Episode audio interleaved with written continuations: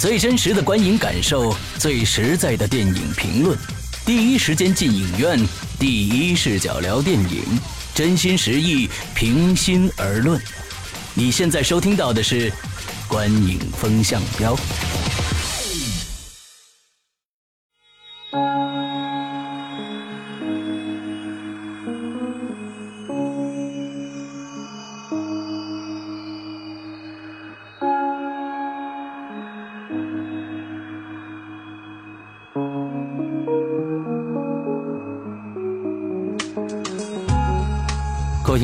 欢迎收听《观影风向标》，我是石阳，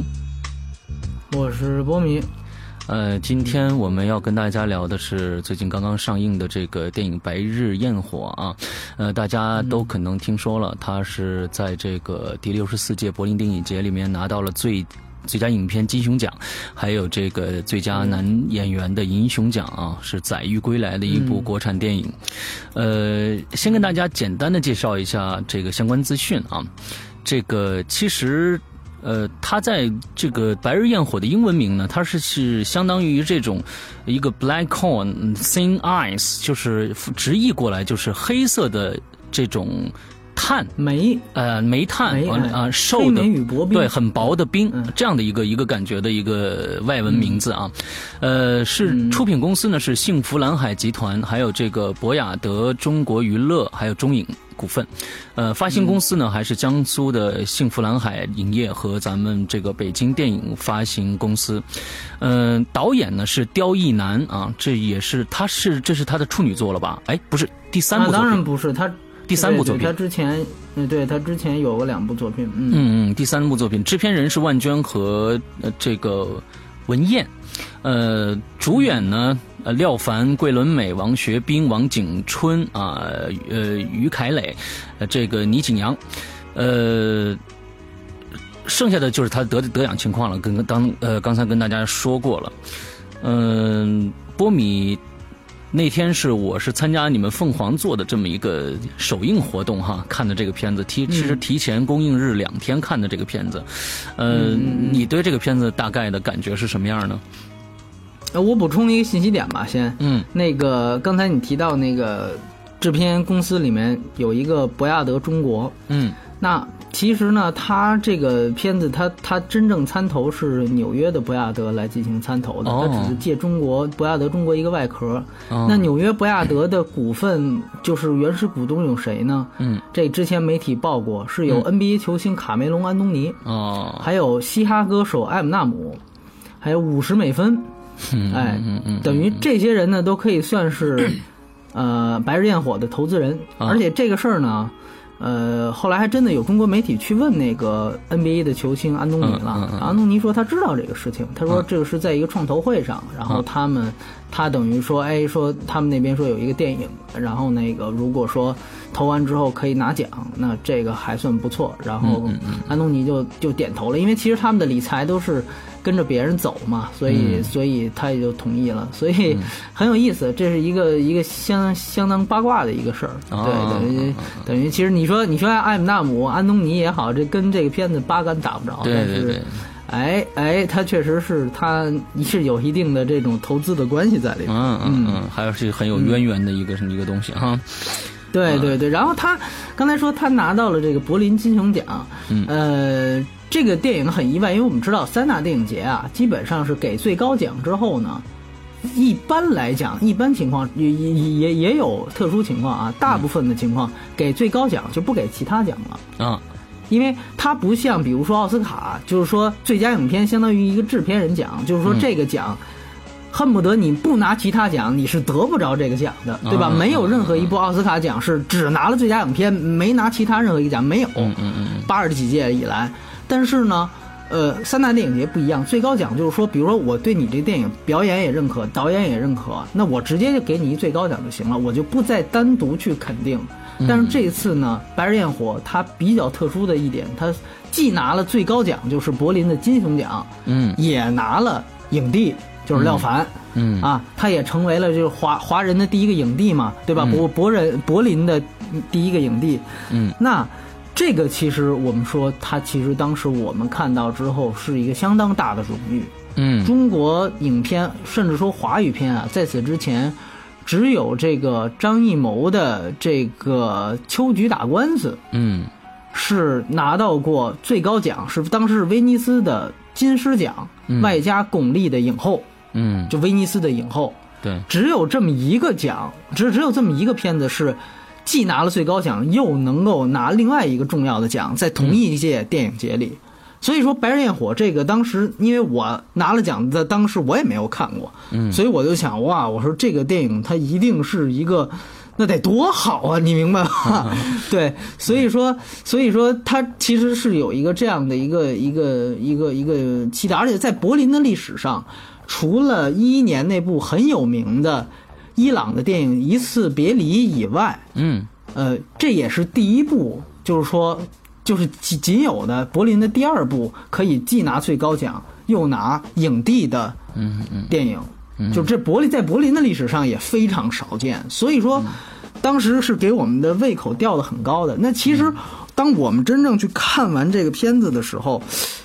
对，其实我们都有一种感觉，就是说这个片子确实还不错，嗯但是呢，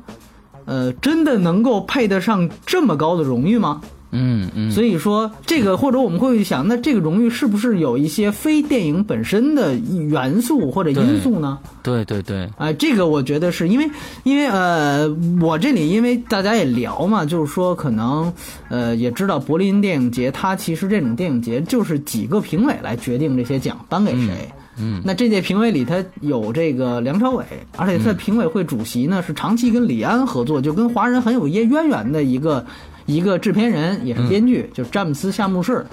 哎，所以说呢，你说它的中国元素很大。据说啊，据说因为这届也有那个通灵珠宝，就哦中国的一个珠宝公司，刚刚跟柏林续了一个长约。哦，就是成为了柏林的主赞助商，所以是不是有这种赞助商的因素，是吧？资本的干扰，包括这种评委的华人因素，这个呢，怎么说呢？我个人觉得完全没有关系是不太可能的。嗯嗯嗯，对对对，尤其从这个片子最后反映出来的呃状况来看，所以呃聊了这么多外围的东西，回到这影片，我简单说两句我的感受吧。先，嗯其实我感觉确实是，它是一个片方总是在强调它是一个。呃，犯罪电影，一个嗯。甚至是一个商业片，你把它当做一个犯罪电影来看，呃，包括呃，这个很多人说它像什么东野圭吾的一些、啊。一些这个这个这个小说改编的那种电影，呃，我个人没看过东野圭吾的作品，但是从我个人来讲，如果你真的抱着一个犯罪电影的心态去看，像美国《洛城机密》那样的那那那那种起承转合的节奏的。呃，电影去看的话，你会你会被闷死的。它是一部彻彻底底的，我认为还是一部彻彻底底的艺术电影。嗯嗯啊，是彻彻底底的艺术电影。只是说后面我们会提到，它有一些呃，这个这个选取的角度确实跟传统的艺术电影不一样。但是无论从它的节奏和它的整个影像风格来看，它作者性是非常强的。这个是毫无疑问的一部艺术电影，所以说这里面我给大家，因为听咱们节目的很多人，我估计不是艺术电影的影迷，所以如果是这样的话，其实这个电影，其实这个电影是就是你你是要要要慎重选择的，嗯，这个就是我我我大概对这个的了嗯想法，，就嗯是，其实我跟大家说，就是刚才我跟波米在私下讨论一下这个片子，呃，我呢嗯。首先不是艺术电影的影迷，首先我不是，呃，所以嗯。呢，我也抱着一个非常觉得他这个我们国家的这一个得奖的金熊作品，非常期待去看了这部电影，呃，也知道它里边讲的是一个犯罪的一个过程，所以致使我到呃结尾的时候看完了以后，呃，我我对这部片子呃跟大家说两个字就是无感，呃，我我我觉得呃不能说可能我没看懂，但是呃我真的是直接的想法就是。呃，我对这片子无感，嗯、我也会在心里说，呃，为什么这部片子可以得金熊奖啊、为什么可以拿影帝？我都会打问号，我都在在想，但是我没想明白，可能是我因为我我我看看艺术片呃看艺术电影看太少了，呃，致使我得了这样的一个结论啊。好，咱先从这个剧情来说吧，好好剧情你先打分，呃剧情我大概是七点五吧，七点五，七点五，呃，对对对对对，但是我打的分数是五分，嗯嗯嗯嗯，那那那谈谈。我先哎我先谈谈，我先谈谈。哎，呃是是是，嗯，就是，呃假如说，其实就跟刚才波米说的一样，就是说，呃，外围在我们国家啊，它是我觉得害怕是票房票房的原因，它才所以从一个商业片的角度去宣传这个电影。那我从这个电影的这个剧情来说，呃，我觉得它是有悬疑性在里边。完了之后呢，到最后我没有看出导演的呃主旨是什么？是要褒奖这些人，还是说这些人生活的实在太郁闷了，还是呃怎么样怎么样？我可能看太肤浅了啊，但是我从里面找不到这个导演要说什么，可能他可能过于作者化。导致的这个原因吧，所以我觉得这个剧情对我来说最开始很吸引人，在煤矿里面找到了尸块，嗯、之后怎么样怎么样的，我就觉得到最后我完全看不进去了，嗯，是这样的一个一个感受，对，嗯，我明白。嗯那其实我感觉是这样，他呢，呃，我们说去定义他这个电电影最简单的方法就是说，我们把，因因为我也采访了导演，嗯我说你这个能不能把艺术呃对类型片当做一个你这个片子的出口？嗯就是你其实借类型片一个外核，他说你可以这样理解的，他说是，其实是这样一个格式。嗯那么究竟是哪个类型片呢？其实我们知道，美国在五十年代它有黑色电影这么一个类型片的种类。嗯那么我们说黑色电影，它其实最大的特点是什么呢？就是说这个电影本身它是作者本身应该毫无感情的，就对这个片子任何一个人物都不应该有主观的感情。嗯举个例子，你比如说什么叫主观感情？比如《中国合伙人》，嗯嗯导演本身是以歌颂的态度，或者说是以就是就是带着情绪的态度去塑造三位主人公的。嗯，那么会讲他们之前的遭遇，被人轻视，到最后的一个复仇，类似于那种复仇的感觉的东西。嗯嗯那再比如说像《天注定》，我们聊过的《天注定》，嗯它实际上是带着感情，把四个人啊塑造成侠客，对吧？虽然这里面有有有道德的问题，但是他自己起码是这么想的，啊，那其实他是觉得这四个人杀人杀得漂亮。对吧？嗯他是实际上是有这样一个主观的东西，你可以解读。那黑色电影一定要求主创是不能把这种主观情绪带进去的，你只能去客观的去展现一个故事。对对对你只能去叙述，你不能放投放更多感情。所以这个对于其实对于很多观众来说呢是比较，就是说你需要自己去主动的去去去投入进去，因为导演不会拉着你去看，你只能自己抱着一个高度。集中精神的情况去看，这就像我们看艺术片一样。嗯，那么这是黑色电影一个特点，另外一个特点就是其中的人物关系基本上都是利益化的，他们之间基本上可以说没有真感情。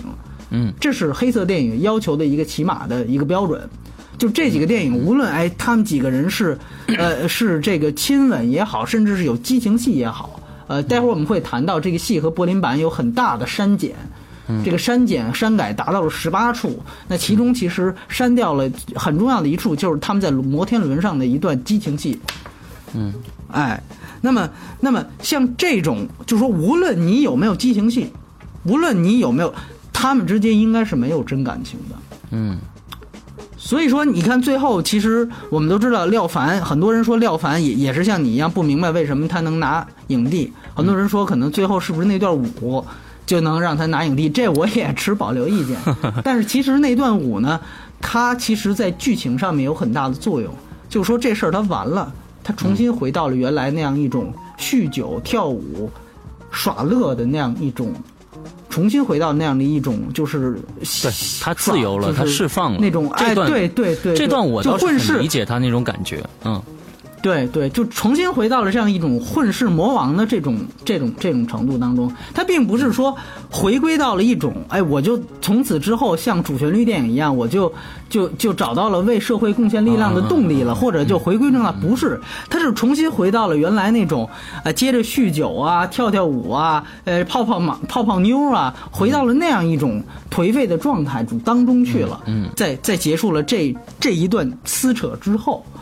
所以说，你可以看到，那那段舞其实告诉大家的是，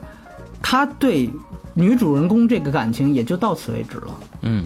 所以他是很冷冰冰的。为什么说像你刚才提到的这个英文名字啊，黑莓与薄冰啊？我们当时呃做首映礼的时候，我想提的一个就是他们说你的首映礼要有一个主题，我很想叫什么？我我挺想叫冰刀与爱。啊，就是这么一个主题，它实际上冰刀这个元素不断的在它的剧情当中出现。对，其实把整个电影的基调其实降的非常非常的冰冷，这个都是一个传统的 黑色电影的格式。当然，你说它这里面是不是，甚至说我们可以说照抄也好，或者说好听点致敬也好，对一些黑色电影的桥段有挪用，比如像第三人的。那个摩天轮的桥段，包括网上也有人说，那个《漩涡之外》里面那个输输的很慢的那那个台词的照搬或者说致敬，对，都有这样的现象。但是终归呢，我们说还是算把它比较好的本土化。所以从这一点上来说呢，确确实实这个电影啊，我觉得从剧情上来讲，也都能够算是能够说全。哎哎，这是我的一个一个一个理解。嗯嗯嗯嗯嗯。那就表演呗，表演表演啊！我们我们这个节目呢，就是说最真实的感受啊。呃，我的表演也给了五分啊。嗯 嗯，对对对。嗯，我大概呢也是，我可能比七点五稍微低一点，七分，七分七分。嗯，对对对，呃，那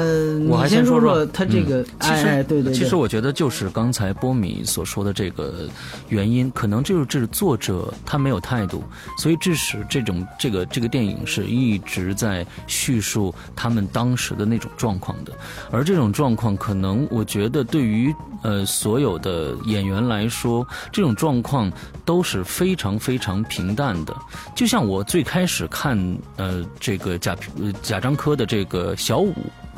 小五，我也觉得他就是艺术，呃，这这种作者电影，他没有态度，就是一直在平平铺直叙的在在在表演这些东西。我觉得这像更像一个纪录片，而这个《白日焰火》当然达不到那种说纪录片那种感觉，但是我也觉得在演技上，可能比如说我们拿廖凡来说，就是他的状态好像一直是那样的一个一个状态。我我可能没有看的那么细致啊，但是我没有看到他。比如说，从呃肢体语言或者是眼神或者怎么样表露出别的太多的东西，因为一直是感觉他就是冷冰冰、冷冰冰、冷冰冰，一直一直一直一直下来那样的一个一个一个感觉。即使有即使有激情戏，呃，好像一直就没有什么太大的变化，所以我给了五分，这是我的原因啊。嗯嗯嗯嗯，其实我个人感觉呢。也是，我觉得是有这样一点，就是说，他的表演，由于他获得了这么高的荣誉，所以说，我我我我可能更更简单的来说吧，就是说，我们把历来拿过这个欧洲三大电影节影帝影后的人，把他放在这样一个维度上去比，上一个拿到这个殊荣的是这个《桃姐》里面的叶德娴啊，呃，能看出表演吧？就能看出，就是这人摆在那儿，你就明白，我操，这个这就是这必须得给奖，你明白吗？就这个东西，呃，他有有一是跨年龄，二是就是他本人其实算中年，但他要演出一个濒濒死的人的一种状态。对对对。嗯，而且呢，大量的戏其实是独独角戏，这个也非常吃重。啊，难度也非常高，你稍微可能有差池，你就所以这个你能看出来。那像在在之前，你比如说拿影帝的，比如说更早以前的，比如说《花样年华》里的这个梁朝伟，嗯啊，呃，《活着》里面的葛优，啊，还有像你比如说呃《阳光灿烂日子》里面的夏雨，就是说其实像夏雨，它是一种天然去雕饰的那种感觉，嗯嗯嗯嗯，明白吗？所以说。呃，像这几个人拿奖，我觉得还都是我们说都是在情在理，相对对相当有信服力的。嗯嗯嗯。呃，这个这个，所以说廖凡这个确实，我觉得也是他有一定程度上，我不知道是不是因为同届其他电影，因为我也没有看的。这种这种表演，甚至可能戏份也好啊，包括这个表演水平也好，甚至还不如他最后矬子里拔将军。哎，我不知道是不是有这么一因素，所以呢，有了他这个。但其实说句实话，他相对于我们之前刚才提到的这些表演来讲，确确实实他的信服力是不足的。对啊，这个我也不，我也不，而且有人说，呃，尤其台媒、台湾媒体为这个桂纶镁没有拿这个影后啊，呃，教区，呃，我觉得桂纶镁的表演啊，还还不如廖凡呢。是是，对他桂纶镁，而且我不知道，就是说，像老外没给他讲，可能有一个梁朝伟在那儿，他会告诉你一个。一个台湾口音的人是如何来演一个东北女人的？你明白吗？这个是有多违和的事儿。反正我们中国人看，尤其是内地人看，甚至是比如说老家在东北的朋友来看，嗯。你觉得这能像吗？对吧？所以说，所以那天本身这个公映上不是采访桂纶镁，他说啊，导演没有跟我说我要我要变成一个这个东北大妈或者东北人、东北女人这样的啊，他这也只能是这样说了。但是在那个冰天雪地雪地那个环境，不管怎么样，你安排一个带着台湾腔的一个女人出现的话，也是很违和的一件事情。对，对，其实就是说，导演之所以不要求他这样，因为导演知道我这片子。最大的出路是国际上拿奖，对，这片子拍出来就是一冲奖的片子，嗯，对吧？所以说，他知道你这个，咱不说蒙老外啊，就是说你给国际上看这个东西，他确实不用做的特别细致。你就像，你就像那个，就就就就这类片子，其实，呃，包括之前拿一部拿金熊的那个《图雅的婚事》，就也是王全安的。对。啊，那部片子其实我觉得在王全安的戏里面也不是算很好的一部戏，嗯，但是呢，那个电影它之所以拿奖，是因为它有这个，我们说它讲的是蒙古族的事儿，对对，就是是一个蒙古族的，我不知道你看没看过那个片子，我看过，我我很喜欢这样婚事，哦哦哦，他那个戏最大的一个问题是什么呢？就是说，因为她那个戏，比如她，你知道她丈夫是，比如说好像是，呃，不能生育了，对。然后呢，然后呢，她拖于拖着她丈夫的一个反拖油瓶的这么一角色去另外去相亲，嗯，相亲的条件就是说你必须得得也得照顾原来这个丈夫，对对吧？大概是这么一个戏，但实际上你细琢磨的话，它整个这个故事是不一定非得放在少数民族。它才可能发生的，对对对，就它和它的这个民俗的背景是脱节的，嗯，它没有这种必要性，嗯，那么，但是你又不得不说，当一个穿着这种蒙古族的这种在蒙古包里的一个故事放到国际上的时候，它就是比你描写一个汉人家庭要来的有有加分项，嗯，所以说，像这样的这种可能。针对国国外评委，尤其是这种电影节评委的这种，呃，投其所好的这种设置，我个人来讲，其实我都是持保留意见的。那么具体到《白日焰火》，包括像桂纶镁的表演也是一样。嗯嗯，对对，所以说，呃，当然他整体的表演，我我我更喜欢的是王景春的表演，就那个没错没错，我刚想说呢，我觉得王景春的表演非常好。对，因为因为我们知道这这次还特别巧，三月二十一号跟他同天上映的《警察日记》，对，是王景春主演的，这个其实是他配角，啊，所以说他呃，尤其特逗。那天公映里，我带着他去厕所抽烟去，然后我我们俩聊了两根烟的时间，然后他就也跟他跟我说，他说其实整个这个《白日焰火》里边，他挺满意自己的那个就缝扣子那场戏，嗯，就是后来他上上台也说了。他就说那那段戏其实是他说，哎，我觉得我自己难得去去去满意的一场戏。包括他说后面最后那个这里有点剧透，就最后那个谁被带走了，我就不说是谁被带走的时候，他送围巾。嗯，对他敲了一个窗户，那个柏林版是没有的，所以他特高兴。他说，哎，你大陆版删了那么多，最后把这段给我又加进去了。他说这个他挺高兴。其实柏林版呢，是他跟警察说了半天话，就说了更长时间的话，但是没有敲玻璃。后来呢，在这个版的时候，把那些话删了很短很短，删到很短很短，然后最后一敲玻璃镜头。他说这一个镜头其实什么都明白了。对，就这个确实是，就是说，他说这种感情在里边，包括那天首映里史航不说了吗？就是说，其实这里面是可以说是三个男人的三种表现嘛，对吧？对，有人为女人送命。有人为女人给给她一个自首机会，对，还有的男人是送一条围巾，哎，送一条围巾，对，所以他的表演包括那种戴个假发，就你知道在集装箱里边那段嗯啊，就是有点怪癖。他说之前还有一段是他就掀起那个小姐的裙子，然后闻她的大腿根儿。对，他说他这个角色需要给他注意一个什么样的一个特点呢？就是说他喜欢闻气味儿，包括他拿到那个皮袄之后先闻一下，还有他从后面搂住桂纶镁的时候也是先闻一下。嗯，就是他这个人对气味是有一种怪癖的。嗯，他说其实，在那个集装箱里面也有那样一段戏。他说如果加上去的话，其实他这个人物就更饱满，但是也可能他跟主线故事有脱节，所以就删了。对，哎，所以说整体来讲，我觉得王景春这个角色。倒是一个一个亮点，对对对对。对，所以我可能七分，我是 有这么一个一个原因吧。对，嗯嗯嗯。那咱们再来说说娱乐性，呃，娱乐性我依然给打了五分，所以这次我们打的我我的分数打的非常低，只给了就是均 均分是五分的这么一个成绩啊。嗯，娱娱乐性我跟你一样，哦，有五分，对因为它没有娱乐性，对对，就是说。对就是说，当然这个也也是他有点儿，就是这么打分儿，有点让他吃亏。但这是作为一个艺术电影来讲，从娱乐性衡量，确实非常低的。尤其是他，因为我之前真的是听片方忽悠，就觉得这个是一个犯罪片啊。我跟你说，宫野东野圭吾啊，你看去吧，起码是《洛城机密》。哎，往哪一坐，天哪，真的大丽花、十二宫，都都这种电影是吧？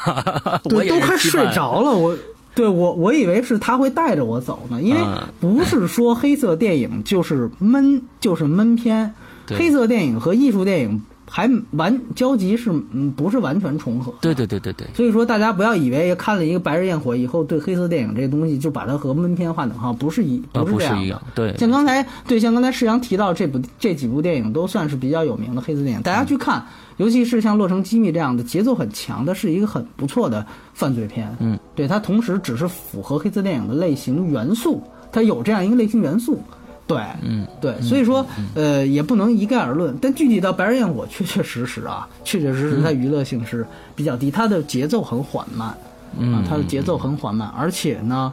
它怎么说呢？它不是靠这种悬疑侦探。你明白吗？它并不是靠，就是这里面没有任何一点，就比如说啊，前面出现碎尸，它通过什么线索，就没有任何一个逻辑推理性在里面。这个戏最后，比如说他误打误撞找到凶手，或者说他承认凶手，都是靠情感因素。嗯，就是我我跟你有一段什么关系，最后我跟你关系好，利用你感情的薄弱点，你跟我招了。嗯，这个这个是走的另一条。等于算是破案的路径，或者说是，呃，这个这个回回归到结局的路径，它不是靠逻辑推理，所以它不是一部推理悬疑电影，它是一部靠情绪悬疑电影，啊而且情绪更大，悬疑更少，所以说这个是可能让一般的影迷甚至是非影迷感到会非常闷的地方。嗯，对对对。你你你你感觉那简单？我我感觉也是也是也是这样，跟跟你一样，就是说从从娱乐性上，对于一个娱乐这个艺术片来说，我们肯定会因为这种类型，所以它的娱乐性一定。不会比这个普通的这种商业片要高，那确实是是这个样子。对，嗯，对对对。其实我今天做这期节目也非常的想跟这个听众们说几句话，就是因为影评这种东西非常非常的个人化，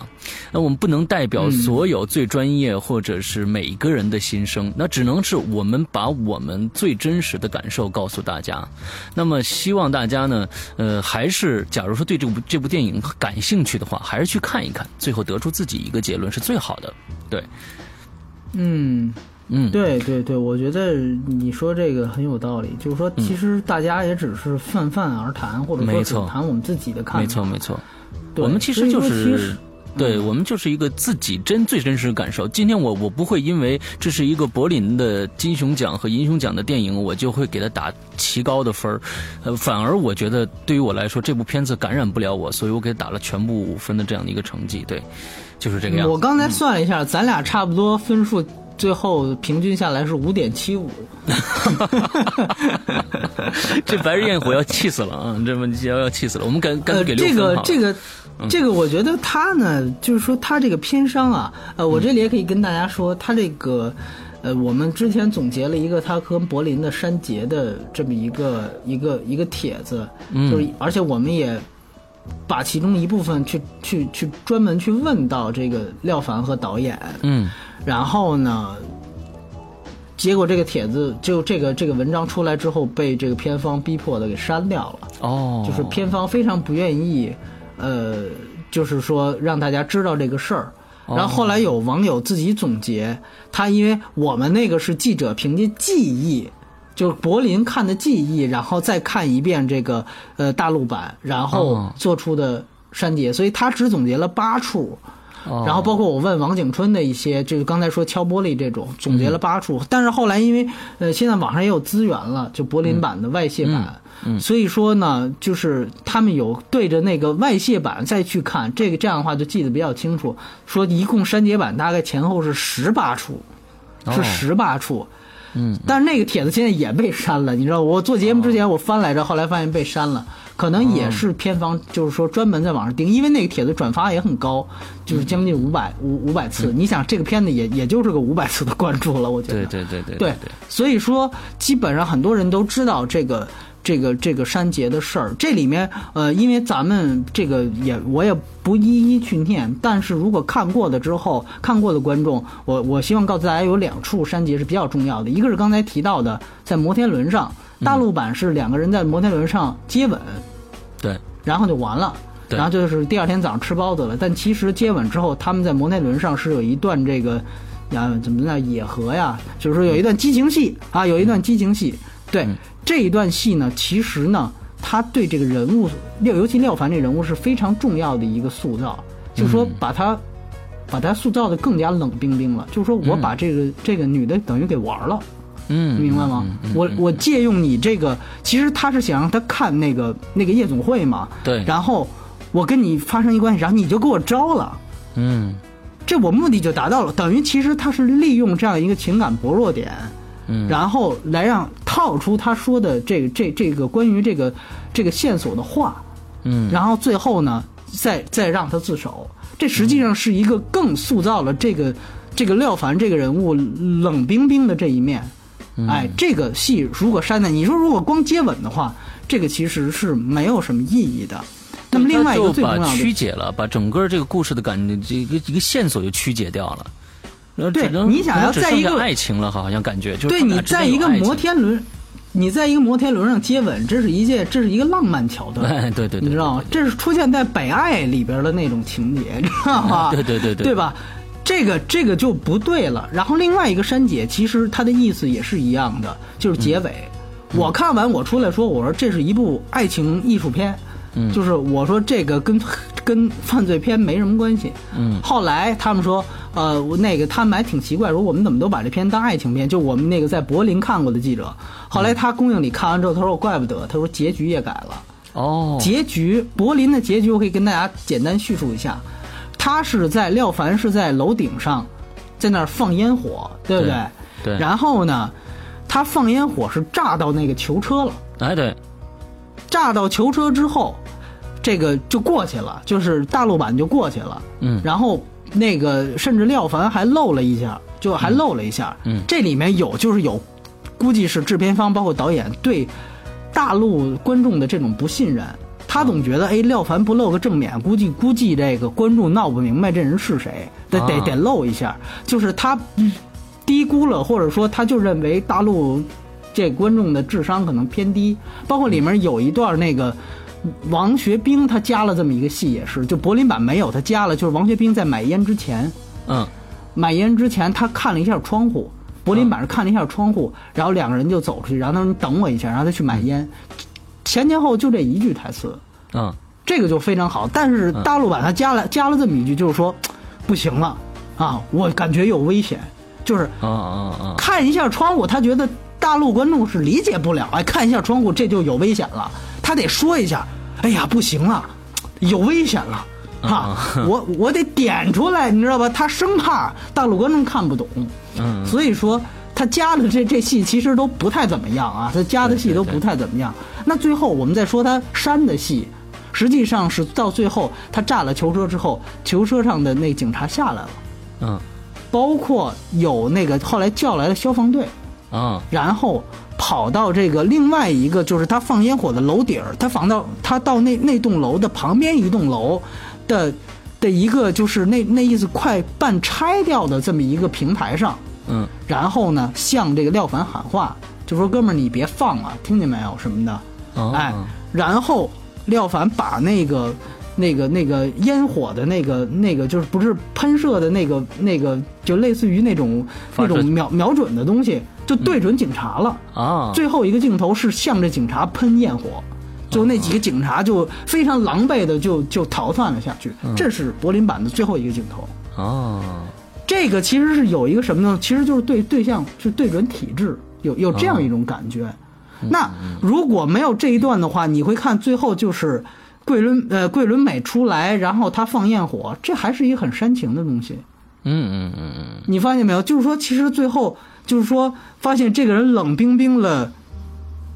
全篇，到最后他有这样一个放焰火的动作，好像是一种示爱的感觉。但其实这个就和黑黑色电影的标准就跳脱了，你最后等于没绷住。你要来这么一段煽情，所以我后来当时看完，我觉得这最后的结尾很糟糕。对对于我来说，因为真正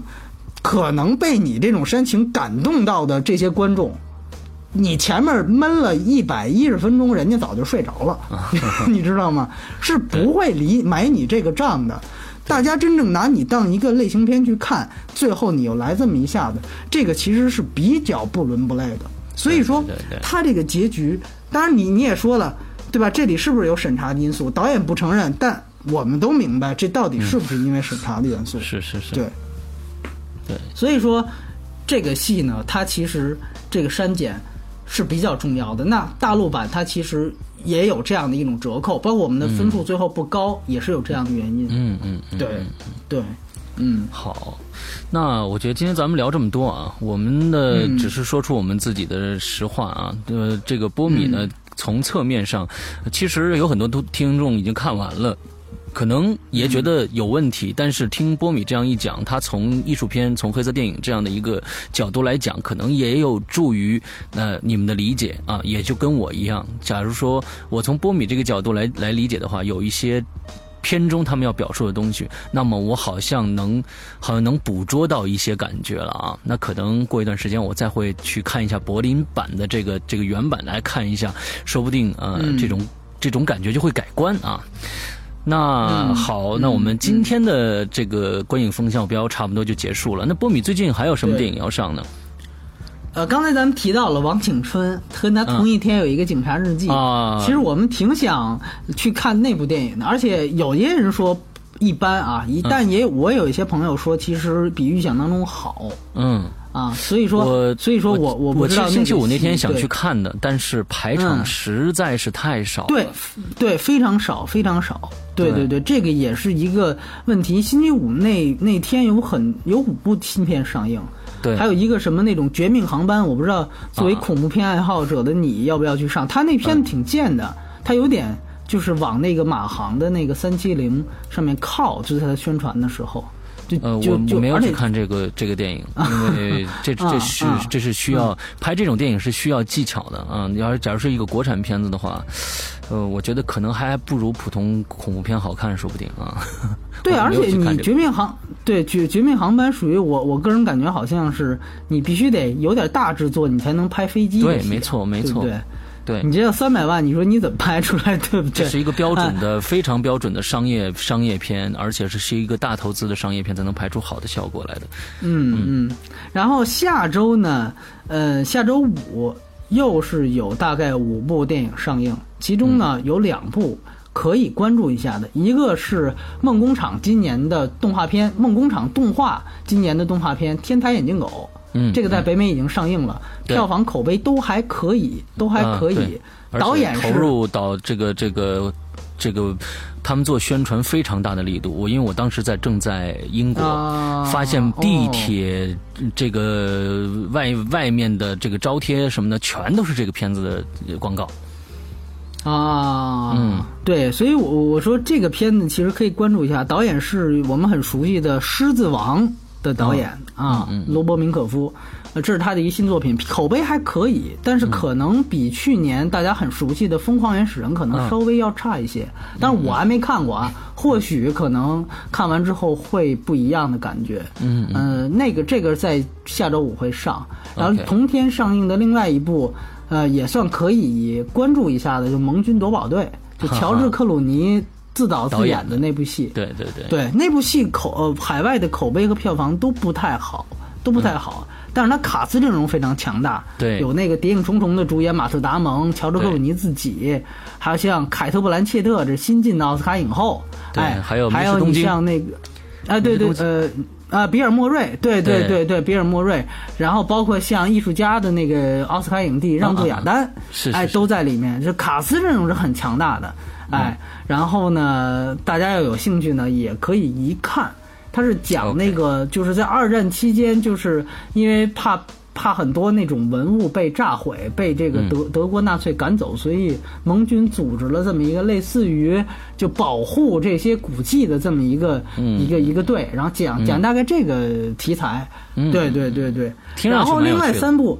对对对，然后另外一部啊，叫这个有一部叫《驯龙骑士》的动画片，我一定要跟大家强调，这部和今年梦工厂的《驯龙高手二》是两部戏啊，是两部戏。这又是一蒙钱的作品了。对对，它不是《驯龙高手二》，它这《驯龙骑士》好像是一个西班牙的动画片啊，和美国好像就没什么关系。嗯，对对对对对。所以说这个，请大家注意。所以真正我觉得能够注意的，就是下周五的刚才提到那两部。OK，好啊，好，好，好，那嗯，